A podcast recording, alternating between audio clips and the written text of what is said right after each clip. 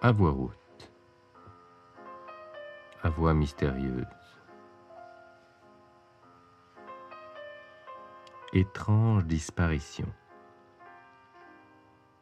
Texte de Jérôme Fouquet. Cette affaire est corsée, comme un bon ristretto qui vous agrippe l'intestin et vous malaxe les tripes jusqu'à ce que vous tourniez de l'œil. François, Lucie et Anthony manquent à l'appel depuis un mois. Ça n'aurait ému personne, s'ils n'avaient le même pédigré, appartenant tous au même service commercial de la même entreprise IT Concept, un fleuron technologique de la high-tech made in France. Ces ingénieurs ont développé un système de biométrie faciale qui permet à n'importe quelle caméra de reconnaître un individu qui passerait à moins de 50 mètres. Une prouesse qui lui a valu les louanges appuyées de la presse et le léchage de babines des autorités. J'essaie de jeter mes premières hypothèses sur ces étranges disparitions. Qui aurait intérêt à se débarrasser d'eux? S'il s'agit d'un concurrent ou d'une puissance étrangère, pourquoi mettre des commerciaux hors d'état de nuire et non directement les ingénieurs qui développent la solution? Pourrait-il s'agir d'une attaque interne? J'ai pu observer un silotage marqué entre les départements, dont les responsables sont loin de tirer la couverture du même côté. De là à s'amputer de la main qui les nourrit en dégageant les commerciaux, il y a un gouffre. Ma piste la plus crédible à ce stade me conduit à Michel, directeur commercial, chef d'une équipe de sept moins trois vendeurs. Après une petite enquête, l'homme s'avère acariâtre, parfois rustre et brutal. Il ne tolère pas la médiocrité et aborde par-dessus tout les tirs au flanc. En 35 ans de carrière, ses résultats plaident pour lui, à l'exception de ceux de l'an dernier. Une raison suffisante pour désinguer trois subalternes qui ne lui reviennent pas, ma longue carrière dans la police m'a appris à me méfier des coïncidences. Il se passe quelque chose chez IT Concept et je mettrai toute mon énergie et ma matière grise au service de la vérité. Moi, c'est Mathieu, alias Matt, ou The Brain. Aujourd'hui, j'ai raccroché les crampons de flic. J'ai la conviction qu'aucun esprit humain ne devrait subir autant d'atrocités. Certains dossiers me hantent encore la nuit. Je suis obligé de me lever pour vider un verre de Jameson et calmer cette colère qui gronde. Depuis deux ans, j'ai viré ma cutie. Je me suis mis à mon compte. J'accepte les affaires qu'on veut bien me confier. Je ne fais pas de pub, je ne démarche aucun client et je refuse régulièrement du boulot. J'avais pourtant la faiblesse de penser, quand j'étais flic, que nous abattions un travail colossal, l'arbre qui cache la forêt. En réalité, la maréchaussée écope le bateau troué de l'humanité à coups de cuillère. Il ne se passe pas une semaine sans qu'on m'appelle pour des affaires de vol crapuleux, de meurtres sordides ou de viols turpides. Celui qui m'a appelé, c'est Thomas, un des quatre commerciaux qui embauchent encore chez IT Concept. Il s'inquiète pour ses collègues dont deux sont des amis. Il a appris mon existence grâce à une amie de ma tante. Il a placé ses espoirs en moi, m'a déjà versé un petit acompte de 1000 euros. Je vais tout faire pour ne pas le décevoir. J'ai commencé par me faire recruter dans l'équipe d'entretien qui intervient dans le grand bâtiment où IT Concept partage des locaux avec d'autres entreprises. Ça me permet d'être au contact des salariés, de glaner des infos à la machine à café, d'observer les comportements ambigus à travers les cloisons vitrées des open space ou des salles de réunion. Pour l'instant, je dois avouer que je suis aussi sec qu'un verre de muscadet que je m'envoie par rasade pour supporter les longues soirées d'hiver. L'alcool est devenu pour moi au fil des ans le seul calmant acceptable. Anthony a disparu un jeudi vers 15 heures pour honorer un rendez-vous professionnel. Aucun de ses clients n'a pourtant confirmé avoir planifié de le rencontrer ce jour-là. J'ai fait un saut chez sa gardienne, une certaine Annabelle, longue et serrée comme un pylône électrique. Sauf que, dans son cas, je doute que le courant ne passe à tous les étages. Elle m'a affirmé ne pas avoir revu Anthony depuis sa disparition. Elle n'a pas cherché à en savoir plus. Pour elle, les locataires vont et viennent dans le moulin de la vie. Elle se garde bien d'en savoir plus. Une fois, elle a cherché à se renseigner sur le ramdam d'une locataire. Elle est tombée au milieu d'une rixe. Elle en a été pour ses frais. Plus d'une semaine sur un lit d'hôpital avec dix points de suture, en prime. Habiter Saint-Ouen n'est pas une sinécure. Je lui ai laissé ma carte et un billet de cinquante si elle entendait parler de quelque chose avec la promesse de récolter le double si c'était de la nature à m'aider dans mon enquête. Elle m'a gratifié d'une moue contrite, comprenant que l'affaire était sérieuse, puis m'a juré ses grands dieux qu'elle essaierait d'en savoir davantage. L'argent est un bon serviteur. Pour Lucie et François, les circonstances sont les mêmes. Partis tard un soir de semaine, personne ne peut se vanter de les avoir revus depuis. Aucun mot à leur patron ni à leur RRH, qui pour une fois met le mot humain en valeur. Vanessa est une trentenaire jolie, pimpante, avare ni de sourire ni de bonne humeur. Quand on évoque le drame, elle se referme, mâchonne plus vigoureusement son chewing-gum, puis balaye le problème en évoquant un concours de circonstances et la coopération la plus totale avec les services de police pour avancer dans l'enquête. De mon côté, j'ai sorti les mains de mes poches, orchestrant une petite tournée des hôpitaux et des morgues aux alentours d'ici les Molineaux où sévit IT Concept. Étrangement, aucune trace des trois employés. J'ai contacté les membres de leur famille, tous inquiets, et dans l'expectative d'une mauvaise nouvelle, la police d'ici les moules, visiblement sensible à la psychologie, leur ayant laissé un espoir de réapparition proche du néant. Ce matin, j'ai émergé aux aurores au siège de la boîte, l'occasion d'un petit tête-à-tête avec Isabelle, l'assistante de Michel, avec laquelle j'ai sympathisé. Elle n'a pas sa langue dans sa poche, et je compte sur cette entrevue pour avancer.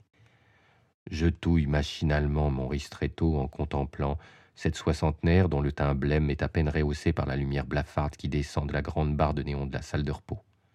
Ambiance intimiste, prompte aux révélations. J'ai décidé de jouer crânement ma chance en lui soumettant mon hypothèse sur ses étranges disparitions. C'est un risque, car elle pourrait prendre grief qu'on soupçonne son chef de malfaisance. Je lui expose ma théorie, huilée à la technique des petits pas. Elle m'écoute attentivement, puis arque un sourcil incertain avant de lâcher un rire tonitruant. Impossible que Michel soit mêlé à ça, me dit-elle. Il part à la retraite dans six mois. Il n'a plus rien à attendre de cette boîte. On lui fait un gros chèque pour dégraisser. Il doit choisir lui-même son remplaçant au sein du service commercial. Le mobile vient de me tomber sur le coin de la figure dans un panier gardi avec en prime quatre suspects.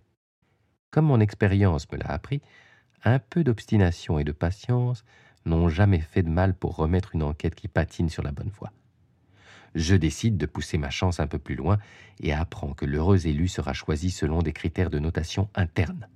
Chaque fin d'année, le comité de direction évalue les vendeurs et leur colle une note de 1 à 4. Un 1 signifie l'incompétence, c'est en général rare et synonyme de blâme pour celui qui est concerné. À l'inverse, le 4 veut dire que le commercial est un demi-dieu, ce qui n'arrive jamais non plus. La plupart du temps, les notes aussi de 2 à 3, avec de belles nuances, comme à l'école primaire, des 2 plus, 2 plus plus ou 3 moins. Il ne me reste plus qu'à vérifier le mieux placé dans la course au poste de calife. De deux choses l'une. Soit il s'agit du coupable, soit de la prochaine victime. Et je sais parfaitement auprès de qui m'adresser pour glaner cette information. Vanessa prend son café sur les coups de 10 heures, pas dans le genre à se faire violence le matin.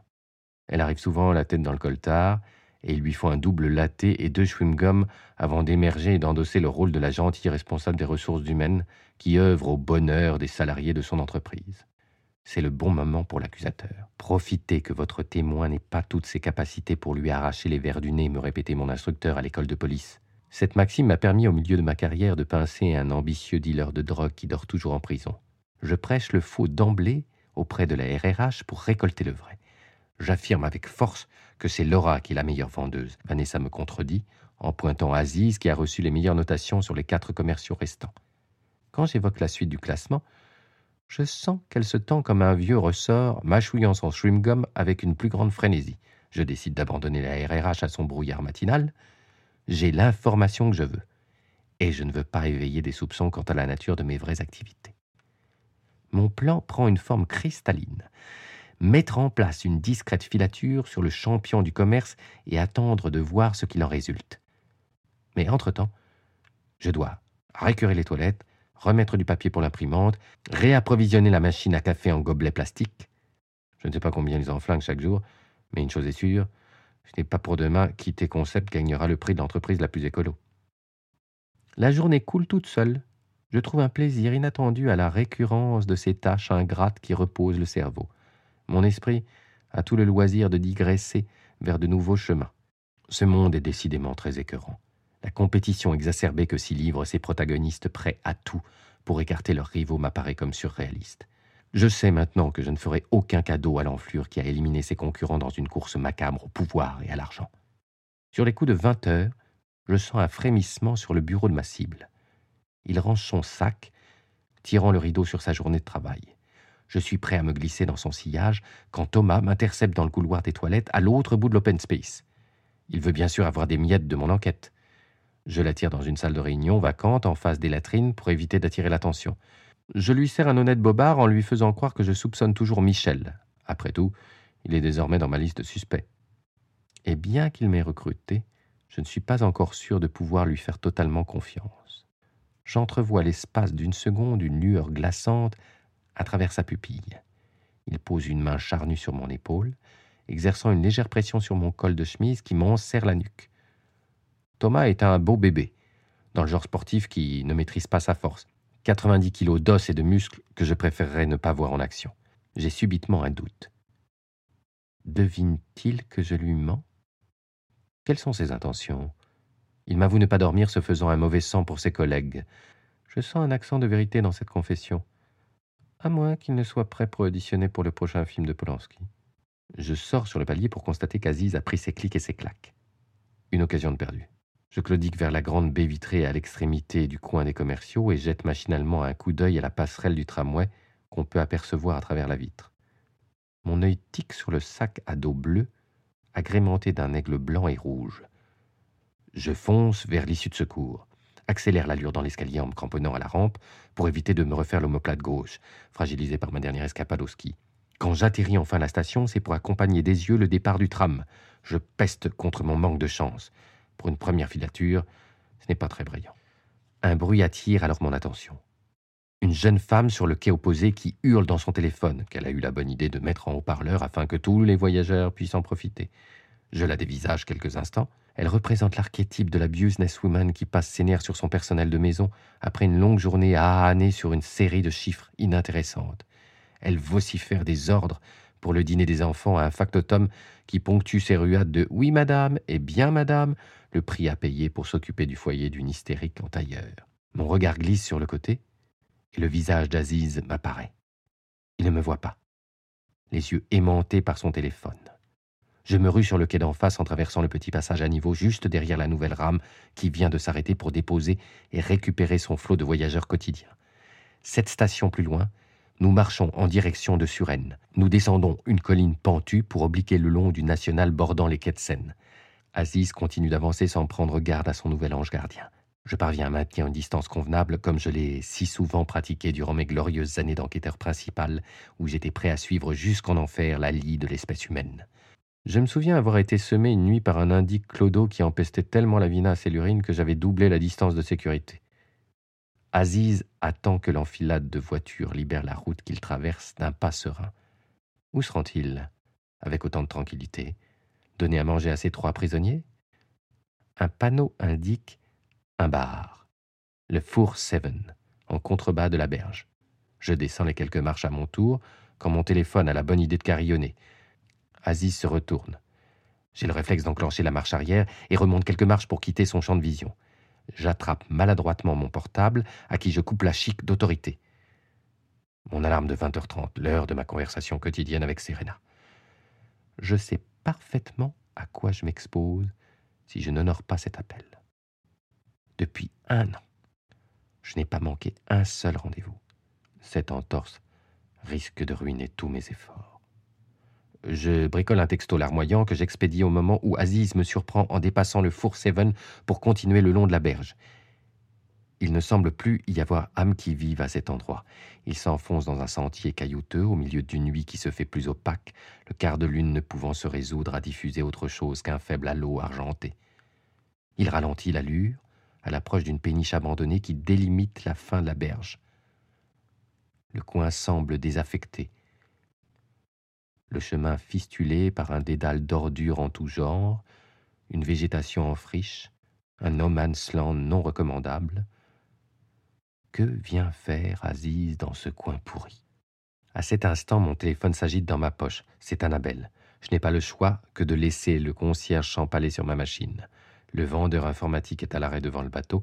Il jette un coup d'œil circulaire, comme s'il s'apprêtait à le recouvrir de tags flamboyants ce qui ne ferait pas de mal à l'embarcation, ceci dit, celle-ci décrépit par la rouille et l'usure.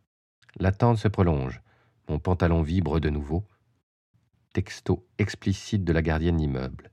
Du nouveau sur Anthony, rappelez-moi. Je dégaine, pensant naïvement qu'Aziz attend quelqu'un, ce qui doit m'octroyer quelques minutes de répit. Je tombe des nues quand elle m'annonce qu'il était parti vivre chez sa copine sans prévenir personne, qu'il est entré au bercail parce qu'ils ont rompu. Je commets alors l'erreur de quitter les yeux le vendeur de l'année une poignée de secondes. Il en profite pour disparaître. Où a-t-il filé? Je ne vois qu'une issue possible. J'abrège mon coup de fil avec Annabelle et m'avance à pas feutrer en direction de la péniche. Je n'ai plus le droit de porter une arme. Voilà pourquoi je dégaine ma bombe lacrymo. Un pis-aller qui ne me rassure qu'à moitié. Je suis déjà aux deux tiers de l'ersatz de passerelle qui mène au bateau, une longue planche en bambou vermoulu quand j'entends un bruit de vaisselle cassée. J'accélère le pas pour me retrouver sur la péniche. Malgré la nuit, je ne vois rien de suspect au pont supérieur qu'une carlingue décatie, un semblant de terrasse avec du faux gazon et une porte menant vers la cabine principale et l'étage inférieur. J'attends quelques instants la bombe bien encapsulée dans ma main droite. Mais rien ne se passe. Ma curiosité me pousse à l'action. À la seconde où je pose ma main gauche sur la poignée, la porte en métal s'ouvre en grand. Une ombre se jette sur moi, percute mon épaule meurtrie, provoquant une onde de douleur qui essaime dans tout mon corps. Je tombe à la renverse, perds le contrôle de mon arme de défense. J'ai le temps de voir un individu cagoulé en jogging, pull à capuche, avant qu'il ne me colle son pied sur la tempe. Je roule sur le faux gazon, Ma jambe percute un petit objet rond. Je tends la main et me saisis de la bombe que je pointe vers mon agresseur qui recule d'instinct et saute sur la passerelle. Je ravale ma douleur, me redresse gauchement pour tenter de rattraper le dangereux individu. Il est déjà en train de courir, plutôt svelte et entraîné. Avec mon épaule en vrac, c'est peine perdue de vouloir le rattraper et puis je dois vite secourir Aziz. Quand je pénètre dans la péniche, il est malheureusement trop tard. Le commercial d'IT Concept gît à terre dans une mare de sang. De mauvais souvenirs affluent dans ma tête. Vu sa position, il semblerait qu'il ait été percuté par l'arrière, au niveau du crâne. Je n'arrive pas à lui trouver de pouls et appelle les secours, puis la police, en prenant soin de ne pas divulguer mon identité qui compromettrait ma couverture. Je regagne ensuite la rive. Une fois les sirènes à portée d'oreille, je marche sur un papier collant de couleur jaune. Il est de forme ronde et porte une petite inscription PF20. On dirait un sparadrap. Il a dû tomber de la poche de mon agresseur. Souffre-t-il d'une petite blessure? Je fourre l'indice dans ma poche dans le but de l'analyser un peu plus tard. J'espère sincèrement qu'ils pourront sauver Aziz. Je me sens affaibli et songeur. Trois questions m'assaillent. 1. Serais-je encore en vie sans cette bombe lacrymo bon marché achetée chez l'épicier en bas de chez moi? Les choses ne tiennent parfois qu'à un fil. 2. Qui est cet individu cagoulé? S'agit-il d'un des trois autres vendeurs en quête de promotion sociale? 3. A-t-il tué les autres, à l'exception d'Anthony Et où cache-t-il les corps? Le lendemain accouche d'une terrible nouvelle pour les employés du fleuron français de l'high-tech. On a retrouvé le cadavre de trois de ces employés disparus depuis quelques semaines sur une péniche abandonnée à Suresnes. Ambiance, plan social au bureau. Certains pleurent, d'autres badent dans leur coin, mais personne ne parle. La mort est un sujet tabou en entreprise. Mieux vaut éviter la contagion et garder les esprits positivement affûtés à leurs tâches. La majorité silencieuse s'agglutine à son ordinateur, dernier remède moderne contre l'afflux de nouvelles anxiogènes. J'observe les réactions des trois commerciaux survivants sans déceler d'attitude anormale. La matinée défile comme un mauvais film. Si seulement je pouvais me tailler une bavette à l'échalote frite maison ce midi, chez Riton, le petit resto en bas du taf, je trouverais le courage de nettoyer l'urine des toilettes. C'est dingue comme des hommes peuvent à ce point manquer de précision. Au lieu de ce festin, je me contente d'un sandwich panini dans le RER e qui me conduit chez Anthony, étrangement rescapé de la série noire. J'ai hâte de l'entendre. Son récit s'avérant à ce stade décisif sur le sort de cette tragédie. Son appartement est un bouge de deux pièces agencé de briques et de broc, dans le fin fond de Saint-Ouen, banlieue peu connue pour son architecture. Je pensais pourtant qu'il était mieux payé que ça chez IT Concept, mais après tout, je peux me tromper. Je ne sens pas réjoui de m'accueillir. Il tente de me baratiner en me faisant croire que depuis qu'il travaille pour Alpha Conseil, il n'a aucune information à me communiquer sur IT Concept. Je lui mets la pression en lui demandant d'arrêter de me prendre pour le perdreau de l'année et le somme de m'expliquer les raisons de son départ. Il m'avoue avoir reçu des menaces, mais refuse de me dire par qui, celles-ci étant encore en vigueur. Il a fait des choses peu avouables dans sa jeunesse et ne souhaite pas qu'elles remontent à la surface. Je sens sa mâchoire se serrer sous le petit duvet de barbe de trois jours. Ses sourcils se froncent et il serre son poing comme s'il était physiquement en danger, ce qui paraît incongru vu sa carrure de boxeur et ma ligne de pilote de Formule 1. Il m'oppose son droit au silence et me demande si je suis de la police. Je suis conscient que le silence qui suit ne m'est pas très flatteur. Malgré son inflexibilité, je tente une dernière carte. Anthony se tourne alors vers moi et me dit d'un ton docte. Méfiez-vous des femmes trop souriantes. Je sors de cet entretien perplexe. Rien ne se passe décidément comme prévu. J'ai l'impression d'être une limace qui pénètre dans un tunnel. Certes, je progresse, mais la lumière semble encore bien loin. Vers le milieu de l'après-midi, je sens un léger malaise remonter à la surface. J'ai besoin de faire le point. Je fais couler mon ristretto le temps que mes neurones se réactivent. Le témoignage d'Anthony exclut Thomas de la course. Restent deux suspects, Laura et Virginie. J'essaie de me rappeler mon altercation de la veille avec l'assassin, la force dont il a fait preuve pour me repousser, sa dextérité à s'enfuir. Pouvait-il s'agir d'une femme? Sans doute, mais une sportive alors, qui s'entretient? Laura remplit ce profil. Elle fait un petit stop à la salle de gym trois midis par semaine. Le hic, c'est qu'elle ne sourit pas beaucoup, au contraire de Virginie, dont la lacrité est une seconde nature. Alors quoi faire maintenant? Laquelle surveiller? Isabelle me rejoint pour son café de l'après-midi. Elle me raconte les derniers potins de la boîte, ce qui a le don de me refroidir le cerveau, bouillant comme un geyser norvégien. Elle se plaint de l'ambiance de morgue qui règne chez IT Concept. Je fais mine de compatir à son lamento. Elle suggère qu'on en tue un ou deux de plus, coincés du bulbe, pour détendre l'atmosphère. Je hoche mécaniquement la tête, le cerveau déjà reparti en cuisson lente. D'un coup, sans prévenir, un détail m'explose à la tronche, façon pétard de Noël. Toute cette affaire devient d'un coup tout à fait lumineuse. J'ai une dernière chose à faire pour asseoir la vérité. Une fois faite, une heure plus tard, je décide de convier Thomas à un dernier tête-à-tête. Quand je lui révèle le nom du coupable, il se mordit la lèvre supérieure nerveusement. Puis il se lève et se dirige vers moi. Je ne suis pas trop sûr de ce que je dois faire, alors je tends la main vers l'intérieur de mon sac à dos où j'ai subtilement disposé mon taser. M'étant trouvé un peu léger avec ma bombe lacrymo dans la bataille de la péniche, j'ai opté pour le calibre supérieur. On ne sait jamais. Je suis prêt à expédier plusieurs dizaines de milliers de volts dans ses pectoraux s'il fait un pas de plus. Mais Thomas s'arrête devant moi et me tend une main amicale. Merci de m'avoir ouvert les yeux, me dit-il. Je trouvais son comportement bizarre ces derniers temps. Je comprends mieux pourquoi. Vanessa est tellement obnubilée par le fait que je plaise à sa famille qu'elle a écarté ou tué tous mes rivaux pour que j'accède au poste de directeur commercial, ce qui aurait fait meilleur effet sur son papa, un ponte de l'industrie automobile. Elle est vraiment folle. Et dire qu'on essayait d'avoir un enfant ensemble. Merci, Matt. Je vous en dois une belle. Comment avez-vous su? Je savais qu'il s'agissait d'une femme suite au témoignage d'Anthony. Quand Isabelle m'a parlé de votre relation cachée avec la RRH au café tout à l'heure, j'ai eu le déclic. Une stagiaire vous a surpris ce matin avant que vous n'arriviez. Je me disais que Vanessa mâchait beaucoup de chewing-gum. En fait, c'est assez caractéristique des personnes qui viennent d'arrêter de fumer. J'ai analysé un papier autocollant que j'ai ramassé sur la péniche hier soir quand j'ai croisé l'assassin. La petite inscription PF20 a attiré mon attention. Je pensais à un pansement au début, mais après quelques recherches, il s'avère que c'est une norme de patch de nicotine. Elle n'a pas eu d'autre choix que de me l'avouer tout à l'heure. Cette jeune femme a un sourire trop beau pour être vrai. Elle est torturée au fond d'elle, sans doute à cause d'une enfance difficile avec un père exigeant. La cigarette lui permettait de contenir sa nervosité, mais elle a décidé d'arrêter parce qu'elle voulait enfanter. Elle était prête à tout pour que vous ayez ce poste et vous faire accepter de sa famille. Mais au fait, pourquoi n'a-t-elle pas tué Anthony? Parce qu'au début, elle n'avait pas l'intention de tuer. Elle faisait du chantage pour que vos rivaux démissionnent. Anthony a caché sous le tapis un passé dont il n'est pas fier. Alors il a démissionné, lui dis-je. Les trois autres se sont montrés plus durs à manœuvrer. Elle les a alors attirés dans un guet-apens sur cette vieille péniche sans propriétaire, sous prétexte de discuter avec eux. Elle les a assommés avec une pierre de la berge avant de pousser les corps dans la cale.